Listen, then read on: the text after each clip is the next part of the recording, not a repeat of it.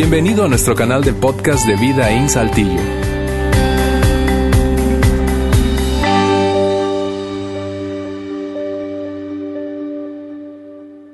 Bien, buenas tardes. Gracias por acompañarnos hoy aquí en Vida In. Es un placer tenerles, sobre todo si es tu primera vez o es de las primeras eh, veces que nos acompañas aquí en el auditorio. Es, para nosotros un placer eh, tenerte y aquellos que nos ven a través de nuestra transmisión en vivo, gracias por sintonizarnos. Esta es nuestra meta, incluso si ya ha ocurrido esa reunión y no es en vivo para ti, eh, que nos ves o escuchas. Esa es nuestra meta, que recibas algo útil en esos siguientes minutos y esa es mi meta eh, personal. Eh, así que de esa manera quiero que comencemos esta, esta reunión con el inicio de una nueva serie. Y, y, esta serie que iniciamos hoy la hemos llamado Decídelo tú, Decídelo tú. Eh, algunos de ustedes, o la mayoría, pudo ver el video. Quizás esta sección, las primeras cinco filas, no pudieron ver el video por esto que está atravesado aquí.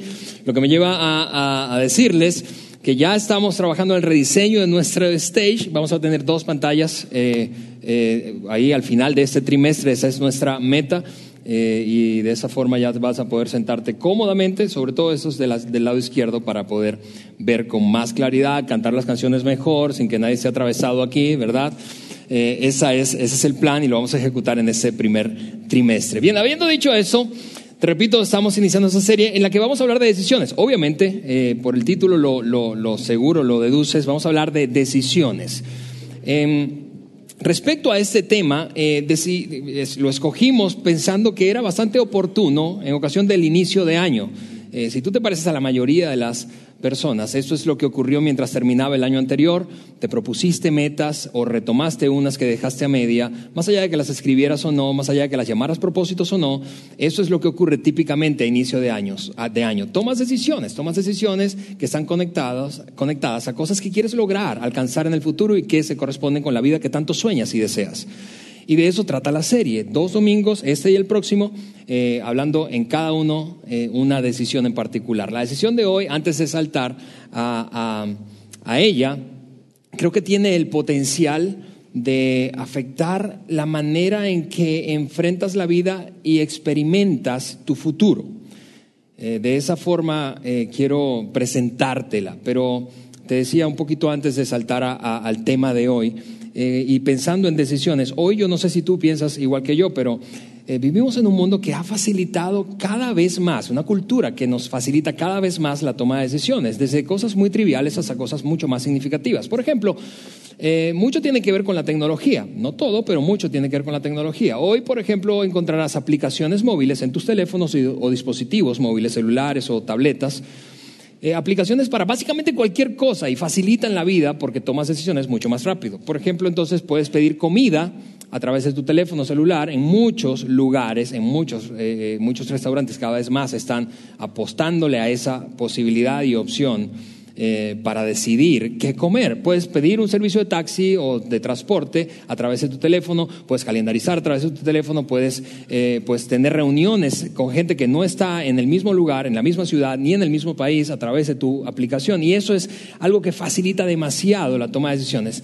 Eh, de hecho, hace poco supe de una aplicación móvil que no, no, es popular en México, de hecho no, no, no, está disponible en México, pero en otros países sí, que tiene que ver con la selección de personas con las que tú quisieras salir. Eso es una aplicación diseñada para solteros. Casados no es para ti esa aplicación.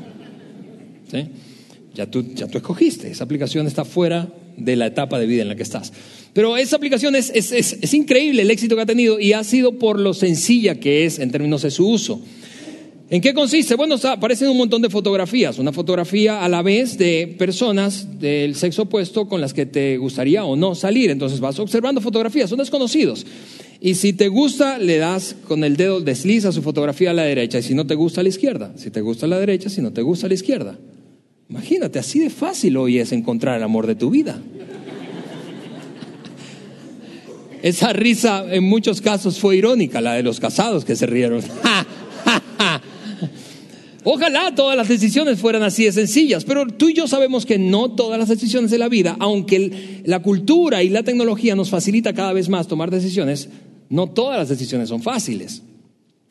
Y por eso decidimos compartir este tema estos dos domingos. Vamos a hablar de dos decisiones, te repito, y, que nos ayudarán a construir ese futuro que anhelamos o llegar a ser, convertirnos en la persona, en la familia que deseamos ser.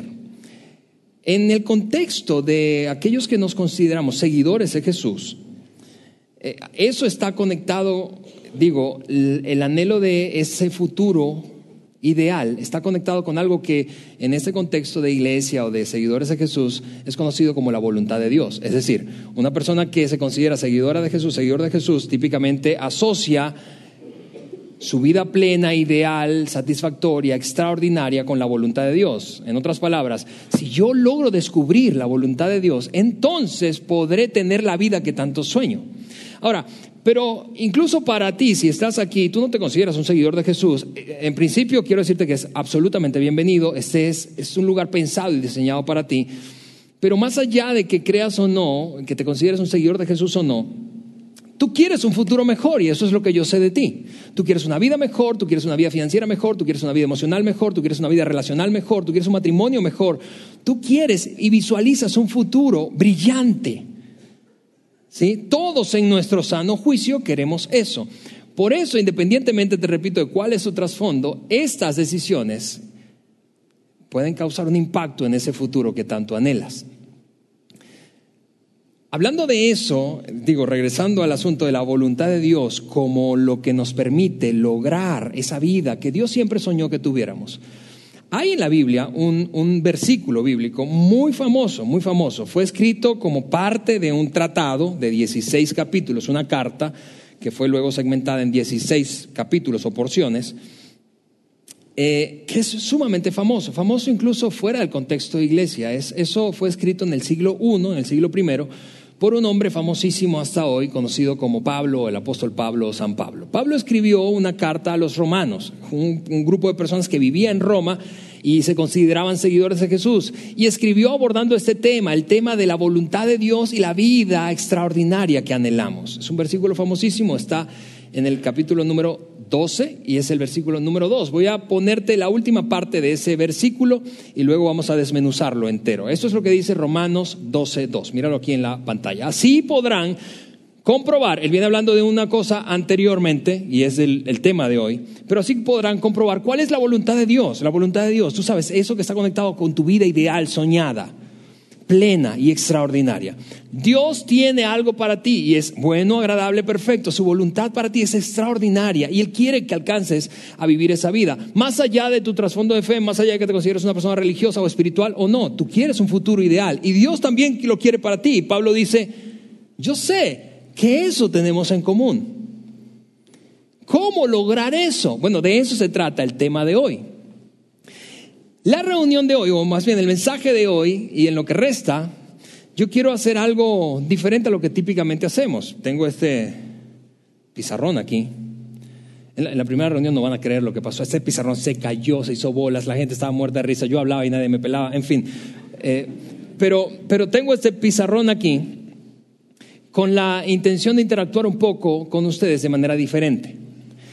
En principio, y esta es la transición que quiero hacer, recuerda, vamos a hablar de vida ideal, futuro soñado por ti y por Dios, la voluntad de Dios para ti. Pero para conectar la voluntad de Dios para nosotros y ese futuro ideal, yo quiero escribir una palabra aquí que va a ayudarnos a construir esta conversación en la que quiero que interactuemos en un momento más. Escucha esto. Están, los espirituales aquí es cuando oran para que esto no se caiga.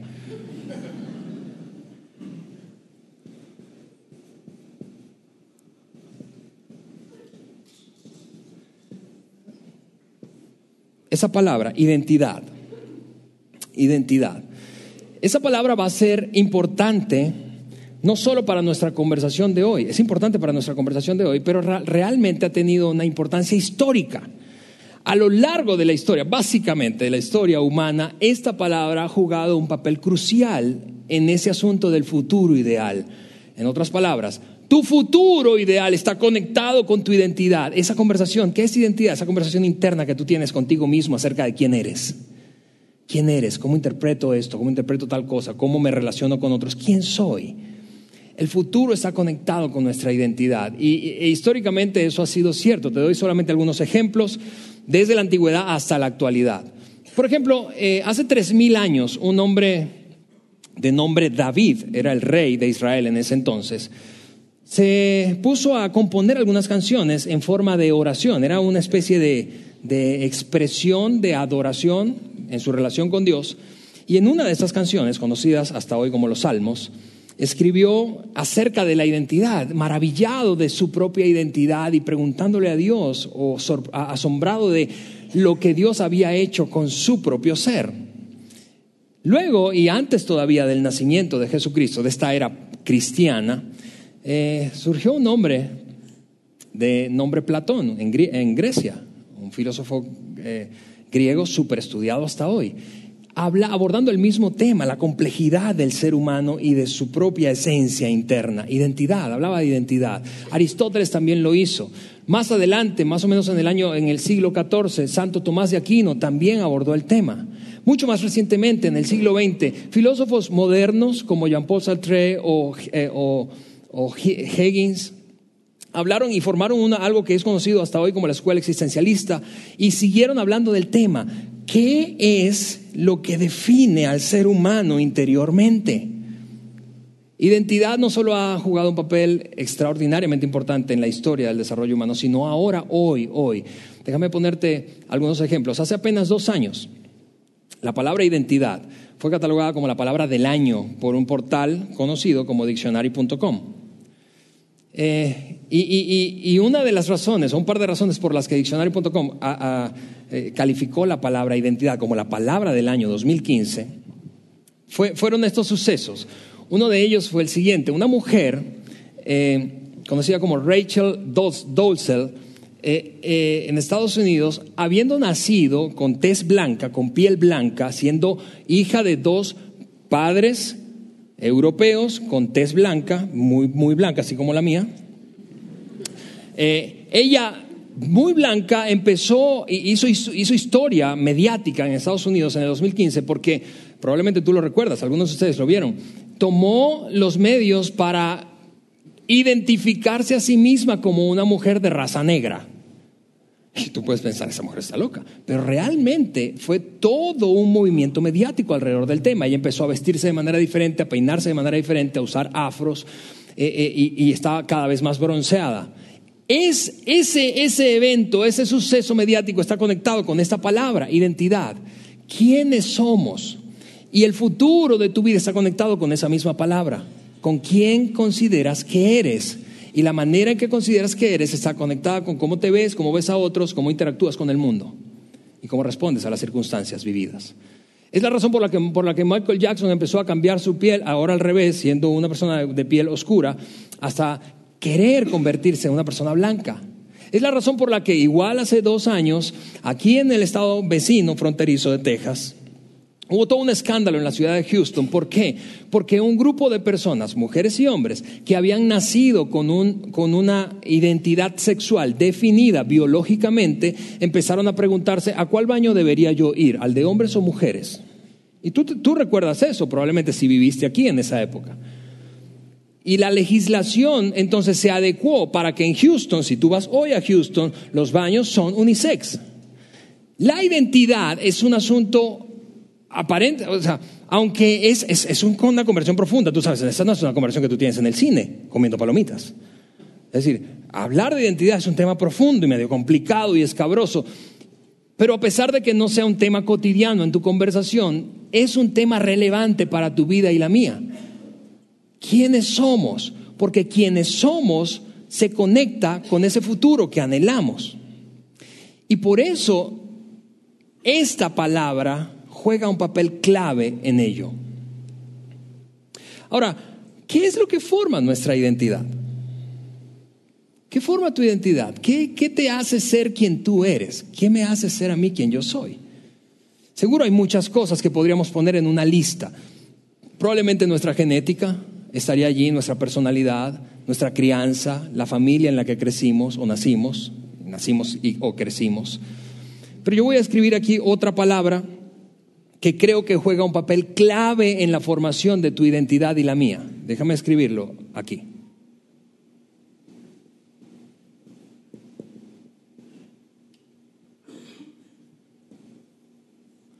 Vivencias, las experiencias vividas marcan tu vida y la mía de tal manera que ellas van dándole forma a quienes somos, ¿no es cierto? No importa si fueron experiencias dolorosas, traumáticas o experiencias placenteras, no importa si fueron recientes o muy viejas. Las experiencias vividas, las vivencias, van dándole forma a nuestra identidad. Y eso, eh, por ejemplo, em, es, eso, te voy a dar un ejemplo y yo voy a comenzar, aquí es donde quiero que interactuemos un poco. Yo cuando tenía más o menos siete u ocho años, eh, junto a mi, a mi madre, que está hoy aquí, y mi abuela materna, nos mudamos de la capital de mi país, Caracas, a una ciudad del interior llamada Barquisimeto. ¿Barquisi qué? Barquisimeto. Eh, eso, esa mudanza, fue un evento, una vivencia que ahora a la distancia veo que, que formó, fue, fue, un elemento clave para la formación de mi identidad y responder la pregunta quién soy, cómo me veo, cómo veo a otros. Así que voy a escribir aquí solo como un ejemplo eso, una mudanza. Una mudanza puede, me regañaron en la primera reunión porque no escribí suficientemente grande. Una mudanza. Una mudanza puede ser un evento, una vivencia que afecta e, e, influencia la formación de tu identidad. Ahora, lo que quiero hacer ahora es esto. Quiero darte 15 segundos, escúchame, 15 segundos nada más, para que pienses en un evento, no importa si, te repito, cae en la categoría en tu mente de positivo o negativo o neutral, pero un evento a lo largo de tu vida que consideres que fue clave para la formación de tu identidad. Piensa en eso por un momento. Y te voy a dar 15 segundos, eh, segundos, escúchame, para hacer lo siguiente. Para que luego de que lo encuentres mentalmente, lo compartas con alguien que está aquí cerca, al lado de ti o detrás de ti. Ese es el momento, escúchame, en donde en el cual los extrovertidos están emocionados, energizados. ¡Ah! Voy a hablar. Así tú puedes cruzar el auditorio y contárselo al de la otra esquina y, y ese es el momento que has esperado toda tu vida aquí en Vidaín. Pero también es el momento en el que los introvertidos entran en pánico. No, ¿para qué vine? Voy a salir al baño. Aquí estás pensando, ¿qué hago? ¿Qué hago? Y, yo me identifico contigo porque yo soy introvertido. Yo no soy tan extrovertido. Lo que pasa es que cuando me da el micrófono me, me, me, deschongo. Pero, pero si tú eres introvertido, si tú eres introvertido, esta es mi recomendación. Te voy a dar una salida. Es bastante fácil, honestamente. Como estás en la iglesia, eso es lo que puedes hacer Tú cierra tus ojos, baja tu cabeza y la gente que está a tu alrededor va a pensar que estás orando y debe no puedo interrumpir la conexión, qué vato tan espiritual. ¿Está bien? 15 segundos para compartir eso con la persona que tienes al lado introvertidos, baja la cabeza, es momento de orar. Tiempo, ahí, compártelo, quiero escucharles. A ver, aquí es donde se escucha el murmullo. Comparte eso con alguien que tenga cerca.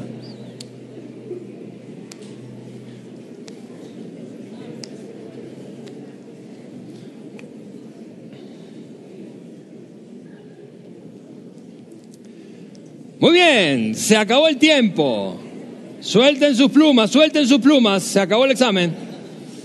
Ok, mira, eso es lo que quiero hacer ahora, además de esa, e, ese ejercicio. Yo tengo por aquí a mi amigo, mi buen amigo Luis Fragoso, ¿sí? Listo con una camarógrafa del equipo. Y quiero preguntarte ahora a ti, Luis, cuéntanos para que todos escuchen una vivencia, una sola vivencia en tu caso que haya, que consideres que marcó tu identidad. Venga. Saludos sale desde el lado sur del auditorio. Saludo a toda la gente. Algo que marcó mi vida es que se están riendo de mí ahorita. No, una de mis vivencias, yo recuerdo, eh, y mira que ahora aconsejo a jóvenes y todo, pero la manera en cómo yo elegí carrera, que, marcó un, un parteaguas una identidad en mi vida, ah, yo entré a una facultad que tenía un par de carreras sin saber bien cuál. Ah, y estudié primer semestre, segundo semestre, tercer semestre. Al entrar a cuarto semestre tenía que decidir a qué carrera entrar. Me acuerdo que fui a inscribirme, me formé y no sabía a qué carrera entrar, no sabía, iba con mi amigo y a, cuál escojo, estaba contabilidad, administración. Y, y, me acuerdo ese evento tanto, tanto, porque yo llegué, siguiente, pasé, me dieron la hojita, carrera, me dieron la pluma. Y en ese momento elegí qué carrera estudiar. Órale. fue así un de Tir Marí, de Tir Maré, y, y escogí administración y eso, wow, cambió toda mi, mi vida. No me imagino de contador público yo, la verdad. No, Como otros. no, no te imaginas de pastor. Tú eres contador público, así que no me imagino yo de contador público. Oye, pero ya estoy acá con, con más gente, hay mucha gente hoy en la reunión. Eh, tengo aquí a varias personas, pero tengo aquí a, a una persona que conozco, Ricardo. Ricardo, cuéntanos qué, cuál fue esa experiencia que, que de alguna manera marcó tu, tu identidad. Eh, bueno, la que marcó, se puede decir, más fuerte mi identidad fue el divorcio de mis padres. Wow, vamos a apuntar. Yo voy a ir apuntando aquí. Wow, gracias, gracias Ricardo por, por compartir eso. Vámonos un poco más para, para acá, tenemos a, a- a otra pareja aquí. Este, ¿Tu nombre, por favor? Roberto, Roberto, también conocido mío. ¿Ya tienes tú alguna vivencia, Roberto, que, que haya marcado de alguna manera tu identidad? sí, así es, eh, del, de niñez, el compartir un par de patines con mi hermano. Ah, o sea, comprar unos patines y "Eh, yo te regalo unos patines y tú una bicicleta y... O patines de... ¿Patines o patines de patadas? Ah, no, no, unos patines. Ah, yo dije, a lo mejor se dieron patadas entre los dos, ¿no? Pero eso, eso marcó, marcó. Excelente, muchas gracias, Roberto. Vamos con, con uno más, vamos a alguien de aquí que quiera, este, tú, Abraham, pues ya estás aquí, amigo. Abraham es nuestro bajista, es el que siempre baja las cortinas y baja. Nah. Excelente bajista, de los mejores de la ciudad, créanme. Pero bueno. Abraham, cuéntanos, alguna, es que no sé por qué se ríe la gente, alguna experiencia que, que haya marcado tu, tu vida. El ingreso a la preparatoria. Eh, ¿Qué, qué fue? ¿Algo en particular? Em, yo pasé la primaria, secundaria en, en una escuela privada este, y era muy poquita gente, muy poquitos alumnos. Y entró a la preparatoria, una en Cebetis, en Monclova, demasiada, mucha gente, muchos, muchos compañeros y me cambió, me cambió bastante. Wow, como le digo, un zoológico, ¿no? Así, súper. Huele a hormonas y todo, eh, padre.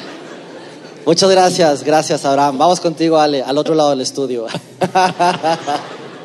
Hey, gracias. Gracias, Luis.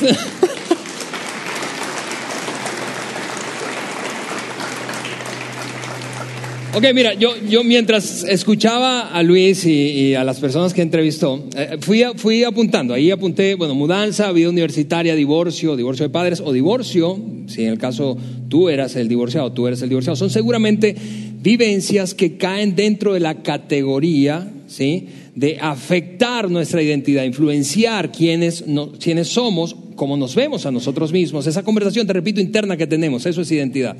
Y pudiéramos seguir con esa lista. Seguramente si yo te preguntara, dirías cosas muy buenas. Algunos dirían, mira, el nacimiento de un hijo o una enfermedad eh, o la pérdida de un ser querido o precisamente eh, la decisión, eh, una decisión económica que tomaste y que marcó un rumbo.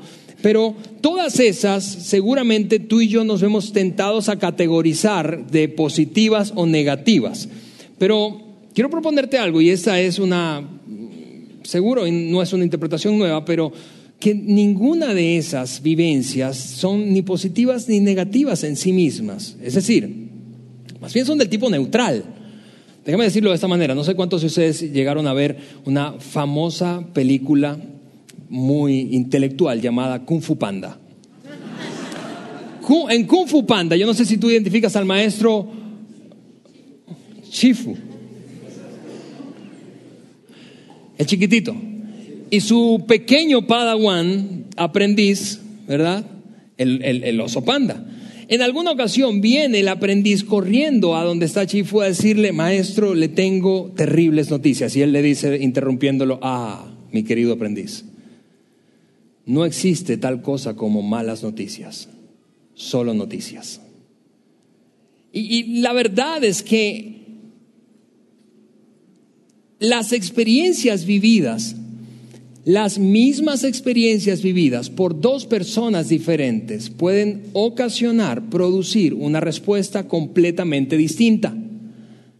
Y eso es así debido a lo que hay aquí en el medio entre estas dos palabras que acabo de escribir, entre las vivencias o experiencias vividas y nuestra formación de identidad. Aquí hay una palabra que es de la que quiero hablar hoy, en lo que resta de nuestro mensaje, y es esta palabra.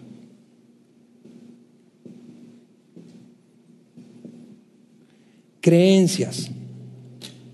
Lo que tú y yo creemos respecto a lo que vivimos, a lo que nos pasa, a las decisiones que tomamos, a las cosas que nos sorprenden en la vida y nos agarran en curva o aquellas que más bien anticipábamos, lo que creemos es lo que termina dándole forma a quienes somos. No lo que vivimos, son nuestras creencias. Y la cosa con las creencias es que afectan nuestra identidad y finalmente determinan el tipo de vida futura que nosotros terminamos viviendo. Déjame decirlo de otra manera. Tú y yo no podemos, no podemos convertirnos en quienes se supone que deberíamos ser. No podemos convertirnos en quienes fuimos creados para ser si no sabemos quiénes somos. Esto es clave, pero esto se forma a partir de esto. Así que hablemos de esto, ¿te parece? Hablemos de nuestro sistema de creencias, y no estoy hablando de religión, hablo de la manera en que procesamos las experiencias vividas. Hablo en los filtros que tenemos a la hora de interpretar un hecho. Y, por eso quiero regresar al texto que revisábamos hace un momento, ese famoso que te decía, Romanos 12.2, pero ahora vamos a leerlo completo. Déjame ponerte la primera parte, antes te puse la última, voy a ponerte la primera parte. Eso es lo que escribió Pablo. No vivan, dijo Pablo, no vivan según el modelo de este mundo. ¿Por qué? Porque Pablo ya da por, por sentado que hay un patrón, un patrón, un modelo, un patrón de pensamiento y de comportamiento, por lo tanto, en este mundo. Y tú y yo vemos ese patrón en diferentes eh, eh, esferas, espacios, momentos, situaciones. Déjame darte unos ejemplos, nada más. Por ejemplo, eh, patrón de pensamiento típico. Seguro hay excepciones, pero es un patrón, un patrón de pensamiento al que se refiere Pablo. Hay un patrón de pensamiento. Tú ves a una persona con sobrepeso y probablemente y de manera inmediata se activa un patrón de pensamiento. El patrón de pensamiento es, esa persona está así probablemente porque no come bien, come pura chatarra y no hace ejercicio. Patrón de pensamiento. Del mundo, es, es normal. Una posible interpretación diferente ante la misma situación es esta. Quizá no has notado, no te has preguntado, no sabes que esa persona no es que necesariamente se alimente mal y no haga ejercicio, sino que tiene problemas hormonales. Y los médicos que están aquí no me van a dejar mentir. Eso ocurre en muchos casos. ¿Ves que un patrón de pensamiento nos lleva a sacar una conclusión automática? Y eso es exactamente igual con nuestras experiencias, las experiencias vividas. Te voy a dar un ejemplo ahora personal. El año pasado, algunos de ustedes lo saben, muy pocos seguramente lo saben, pero aparte de la chamba de pastor que tengo aquí, yo tengo otra chamba. Realmente tengo dos, dos chambas más. Eh, pero esa, una de esas otras dos chambas eh, es, es, es que soy maestro en un programa de maestrías de una universidad de aquí, de nuestra ciudad. Y participo facilitando varias asignaturas de esos dos programas de maestría. Y fue, ha sido padre la experiencia, muy enriquecedora, lo he disfrutado un chorro, ¿sí? por eso traje el pizarrón, porque me gusta dar clases. Pero pero además de, esa experiencia padre vivida, llegó un, momento, es que al final del año pasado, este 2017 que, culminó, eh, yo debía comenzar un nuevo periodo para facilitar esas clases. Así que estaba típicamente, es un formalismo administrativo, me envían un correo diciéndome cuáles asignaturas voy a dar, en fin, y esta vez me llegó un correo, pero para decirme que no iba a dar ninguna asignatura. Patrón de pensamiento, inmediato no soy capaz, encontraron a alguien, mira posibilidades, encontraron a alguien mejor que yo, no soy capaz, no soy tan bueno, algo hice mal. ¿Ves? Respondo ante una experiencia con un patrón. Pablo dice, hay patrones de pensamiento por doquier donde tú mires. Y si tú quieres tener una identidad fuerte, saludable, de tal manera que te prepares para el futuro que tanto sueñas, anhelas y que Dios quiere para ti, necesitas procesar muy bien lo que está aquí en base a lo que te ocurre. Patrón de pensamiento. Ante una experiencia de matrimonio fallida, puedes llegar a pensar varias cosas. Mira un montón de patrones de pensamiento que se pueden desprender. No soy digna de amar, de ser amada por nadie. Fracasé y estoy destinado a fracasar otra vez. ¿Ves? Ante una experiencia puede, una, una misma experiencia puede derrumbar a una persona mientras que a otra la eleva. ¿Qué hace la diferencia? Lo que está aquí, lo que tú y yo creemos. Básicamente esa es la manera en que entramos en ese juego. Concluimos, porque esto pasó, entonces esto otro debe ser verdad acerca de mí. Repito el ejemplo de la universidad. Porque no me invitaron a este nuevo periodo, debe ser verdad que yo no soy tan capaz ni tan bueno para facilitar. Yo no sé si te das cuenta, pero esto está siendo un poco de terapia personal para mí. Eh, la cosa es que todos, todos, todos nosotros luchamos con patrones de pensamiento de este mundo, la manera en que generalmente se interpretan las experiencias. Pablo dice, amigos, es una cosa increíble, eso se escribió en el siglo I, siglo I. Hace casi dos mil años escribió esto Pablo. Y es tan extraordinario que nos siga describiendo, describa tan, tan bien nuestro procesamiento de las experiencias que vivimos, los patrones de pensamiento que abrazamos y por lo tanto la identidad que construimos.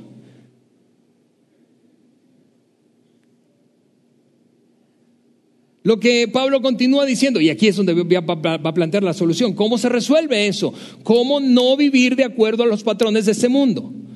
Pablo dice, y continúa diciendo en ese mismo versículo, lo voy a poner aquí en la pantalla.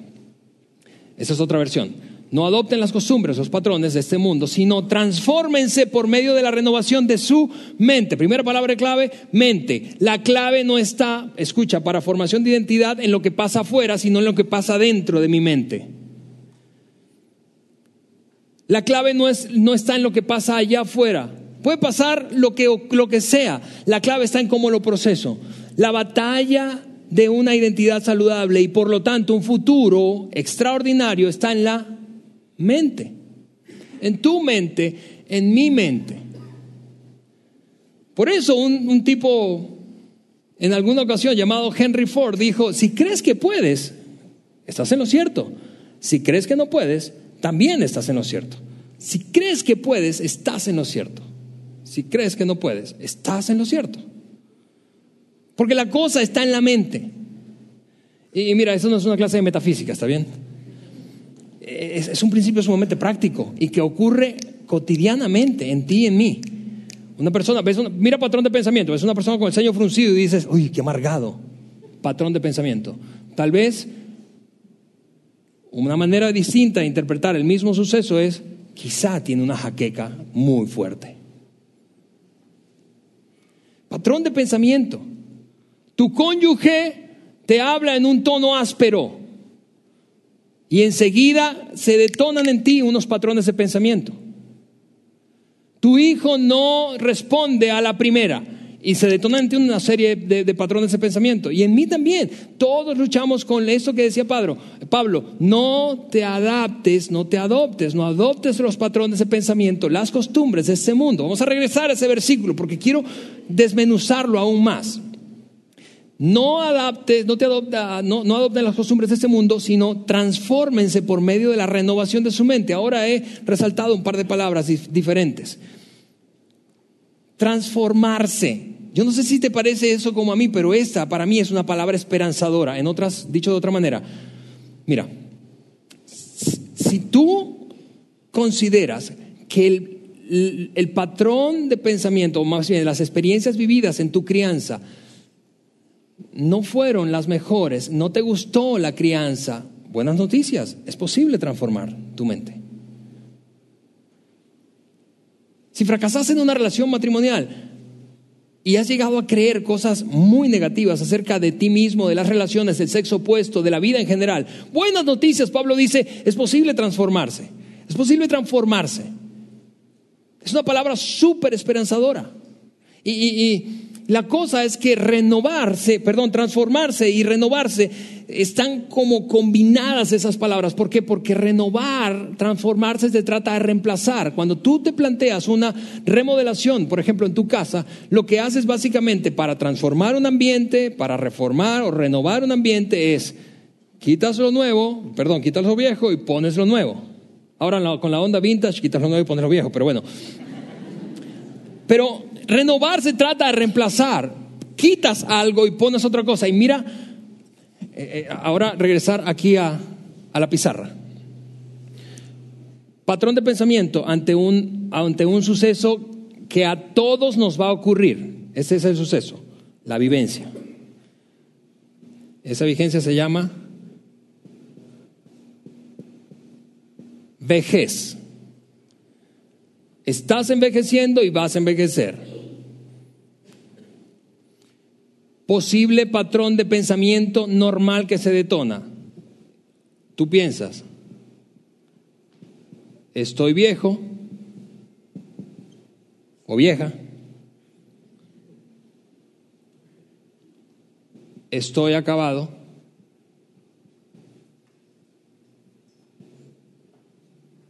patrón de pensamiento.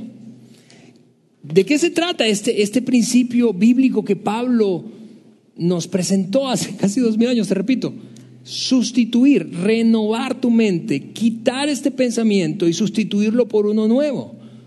¿Por qué? Mira por qué es tan extraordinariamente valioso en la práctica este principio. ¿Por qué? Porque tú y yo no podemos pensar dos cosas al mismo tiempo. Tú y yo solo podemos pensar una cosa al mismo tiempo. Bueno, las mujeres son una excepción, una cosa extraña, pero ustedes lo tienen todo controlado y piensan mil cosas al mismo tiempo. Pero los seres humanos normales, promedio, como yo, ¿verdad? Pensamos una cosa a la vez. No podemos tener dos pensamientos simultáneamente. Piensas una cosa o piensas otra cosa. La renovación, Pablo dice, es, algo extraordinario. La mente funciona así. Sustituyes un pensamiento por uno nuevo. Sacas uno y metes otro. Sacas este, déjame tacharlo, y por ejemplo voy a darte un par de opciones más. En vez de soy viejo, estoy acabado, tengo más experiencia.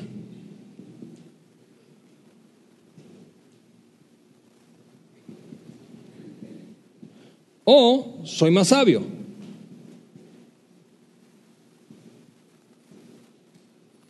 Y, te puede parecer solo un juego semántico. Entonces, ah, escucha, esto tiene un impacto en tu interior, en tu identidad, en la pregunta, ¿quién eres tú? En la manera en que respondes, te sientes y te comportas. Eso es algo extraordinario porque nuestras creencias afectan básicamente dos cosas, la manera en que me siento y la manera en que me comporto.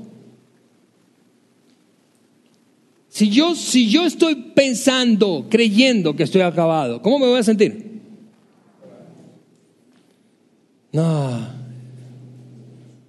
En cambio, si estoy, si, si estoy pensando, tengo más experiencia, ahora soy más sabio. ¿Cómo me puedo sentir? ¿Cómo me voy a comportar frente a las situaciones, frente a las relaciones que tengo alrededor de mí? Te digo, no es solo un juego semántico, el principio es extraordinariamente poderoso. Renovar, en algún sentido, escúchame, se trata de reemplazar. Es responder la pregunta, ¿qué es verdad acerca de ti? ¿Qué es verdad acerca de ti? ¿Por qué? Porque muchos de nosotros, en base a vivencias que hemos experimentado, experiencias que hemos vivido, llegamos a concluir con pensamientos en nuestra mente, llegamos a concluir cosas equivocadas o, a desarrollar falsas creencias. Por eso esta pregunta es clave. ¿Lo que estás pensando es verdad acerca de ti? ¿Es verdad acerca de mí? ¿Esto que pienso, este patrón de pensamiento, es el correcto? ¿Es el que debo tener? La verdad, si, si, si, lo piensas bien, la verdad es lo que debería darle forma a nuestra identidad. Si es que queremos tener una identidad saludable y un futuro brillante, la verdad es lo que debería formar nuestra identidad. Es la verdad, no los pensamientos falsos, no los patrones de pensamiento del mundo, no lo que otros opinen de mí. La verdad es lo que debería darle forma a una identidad fuerte, saludable, que me equipa para enfrentar o para experimentar un futuro mejor. La verdad es la que debería formar tu identidad. ¿Qué estamos creyendo? Es una pregunta que creo que es obvia en este punto. ¿Qué estás creyendo tú de las situaciones que has vivido, que estás viviendo? ¿Qué estás creyendo tú de ti? ¿Qué crees de los demás? La verdad, la verdad, la verdad es la que debería formar tu identidad. Esta es la clave para la transformación de la vida del ser humano. No hablo, vuelvo a decir, como al principio, de creencias en el contexto religioso, es decir, no hablo de un sistema de creencia religioso. Hablo de con qué lleno mi mente ¿Cómo estoy sustituyendo, si es que estoy sustituyendo patrones equivocados de pensamiento que me llevan a sentirme y a comportarme de manera equivocada? Y por lo tanto a limitar mi futuro. Entre tantas verdades, ¿cuáles? Por eso renovar no solo se trata de reemplazar, sino que renovar se trata de priorizar. Renovar se trata de priorizar de cuáles verdades definir, escoger cuáles verdades deberían estar en el top de mi lista, arriba en la lista. Hay un montón de verdades y yo quiero, mira, antes de terminar ese mensaje, yo quiero leerte 10 pensamientos equivocados, falsas creencias muy comunes. Hay un montón más, pero he escogido 10 y al mismo tiempo diez verdades que deberían sustituir aquellas creencias falsas en nuestras mentes para poder descubrir, como decía Pablo, la voluntad de Dios o poder tener un futuro mejor. ¿Cómo creer? ¿Cuál, cómo, cómo, decidir, perdón, cuál, cuál verdad abrazar? ¿Cuál verdad creer? Yo quiero hacerte un planteamiento y es este. La mayor verdad de ti es lo que Dios dice de ti la mayor verdad. Y esa es la decisión que quiero plantearte hoy. Por eso te decía que es probablemente una decisión, no, no, es muy, muy popular en términos de propósito de vida, pero creo que puede hacer la diferencia para el futuro. Decidir escoger lo que Dios dice de ti. ¿Por qué? Porque lo que Dios dice de ti siempre es mejor, siempre te, te proyecta, te impulsa, te prepara para, el, para la vida que Él ha querido para ti, que es extraordinaria, que es plena. Imagina esto. ¿Por qué escoger lo que Dios dice como una fuente confiable? Y estoy dando por sentado que crees eso, que Dios es una fuente confiable. ¿Por qué escoger lo que Dios dice de mí como la mayor verdad acerca de mi propia identidad? Te voy a dar ejemplos. Padres que están aquí de chavas, ¿de dónde quisieras que proviniera la identidad de tu hija adolescente? Del hecho de que se apareciera un chavo un día y le dijera, eres importante, valiosa, bella y significativa. Porque el mismo chavo mañana puede decirle otra cosa. ¿Es porque Dios es una fuente confiable? ¿O prefieres que venga del hecho de que Dios dice de ella que es valiosa, digna, significativa y una joya en las manos de Dios? ¿De dónde, esposos, de dónde queremos tomar nuestra identidad? ¿De qué, de qué, de qué creencias? ¿De lo que nos diga nuestro cónyuge? Tú sabes, ayer yo estaba con, con un grupo de maestros de, un colegio de la ciudad. Y, yo les decía, mira, hay, hablando de, eso, de esas creencias y nuestros altibajos, en términos de que no somos una fuente confiable de identidad para otro. Tú no eres una fuente confiable para darle identidad a otra persona, yo tampoco lo soy porque somos fluctuantes. Déjame ilustrarlo así, lo que les decía ellos ayer. unos días yo me, yo me despierto, yo tengo 13 años de casado, yo me despierto y miro a mi izquierda, que es el lado de mi lado donde duerme mi esposa Eliana. Y, miro así, entre ojo abierto y cerrado, digo, Dios mío, gracias. Así en mi mente, gracias por el regalo de esposa que me diste. Es extraordinario eso, no lo merezco. Otros días, digo, Señor, llévatela o te la mando, llévatela o te la mando. Y, eso es cierto solo para mí. Todos los demás que están casados se despiertan todos los días con la primera reacción mía. No somos una fuente confiable de provisión de identidad para otros. Por eso mi planteamiento para ti es, vamos, acude a una fuente confiable. ¿De dónde quieres que provenga tu identidad? ¿De que tu jefe te dé palmadas, se te dé un ascenso o te promueva? ¿O del hecho de que Dios dice que tú eres una persona full, llena de capacidades y con potencial? Lo que dice la Biblia es esto, todo lo puedes en Cristo porque Él te fortalece. Ese es el tipo de verdades que Dios dice acerca de ti. Vuelvo a decirte, conectando este tema de la identidad, la formación de nuestra identidad a partir de creencias correctas, eliminando las faltas, sustituyéndolas, lo conecto con esto que a su vez nos permite alcanzar el futuro que tanto anhelamos, porque solamente tú y yo podemos ser lo que Dios ha, soñado que seamos, lo que Dios quiere que seamos, si y solo si empezamos a vernos a nosotros mismos de la manera en que Él nos ve. Déjame ponerte este ejemplo.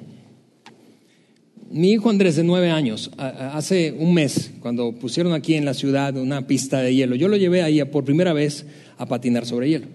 Obviamente era la primera vez que lo hacía y, no, no, no, no le entraba y tenía muchísimo miedo, muchísimo miedo. Después de, de que me pues, calé las dos horas de fila, yo dije, aquí vas a patinar.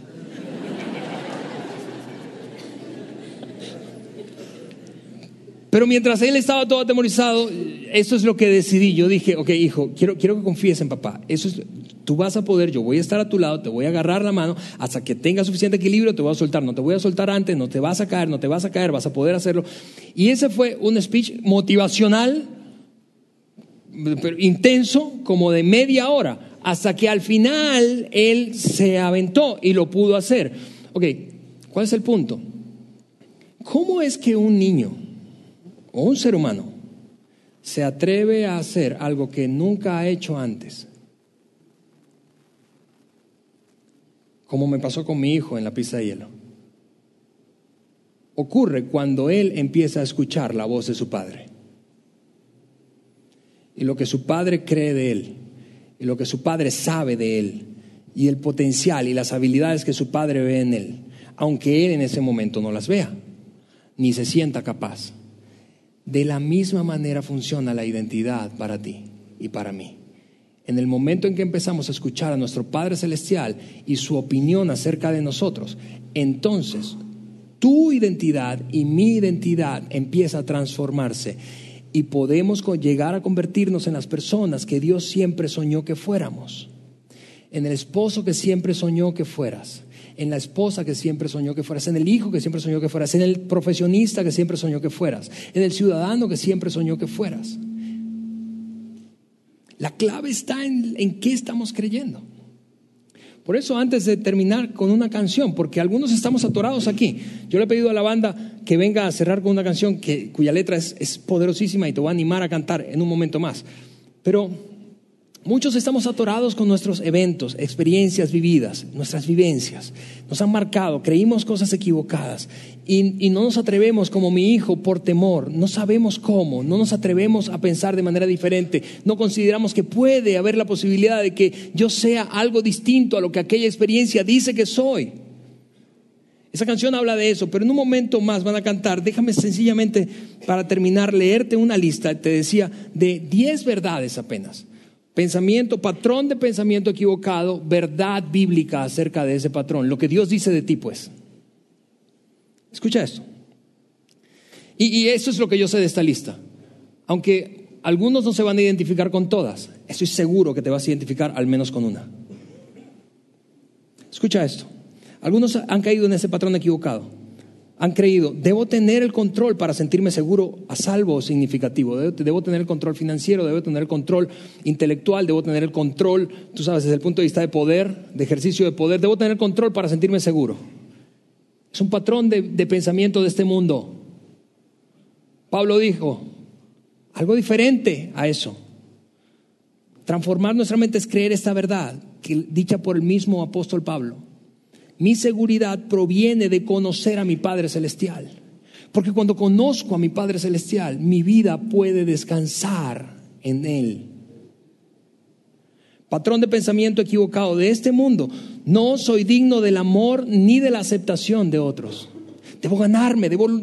eso es lo que dice la Biblia, tu Padre Celestial de ti. Esto es algo con lo que batallas seguramente si has tenido un fracaso relacional en el pasado. Eso es lo que dice la Biblia. Nada te puede separar del amor de Dios. Eres digno de ser amado, digna de ser amada. Otro patrón de pensamiento equivocado. Debo tener, escúchame, eso es una confesión personal, te decía que esto es un poco de terapia para mí, pero yo yo lucho con esto, debo tener la razón para saber que soy de valor y tengo significado. Pero la Biblia dice otra cosa. Dios dice algo diferente respecto a mí. Mi valor y mi sentido de importancia viene de la dependencia humilde de Dios que yo tengo. Cuando dependo de Él, cuando confío en Él, no necesito tener la razón para sentirme valioso, seguro e importante. Otro pensamiento equivocado típico, no puedo estar bien ni en paz si aquellos a mi alrededor, mamás, escuchen esto, si aquellos a mi alrededor no están bien.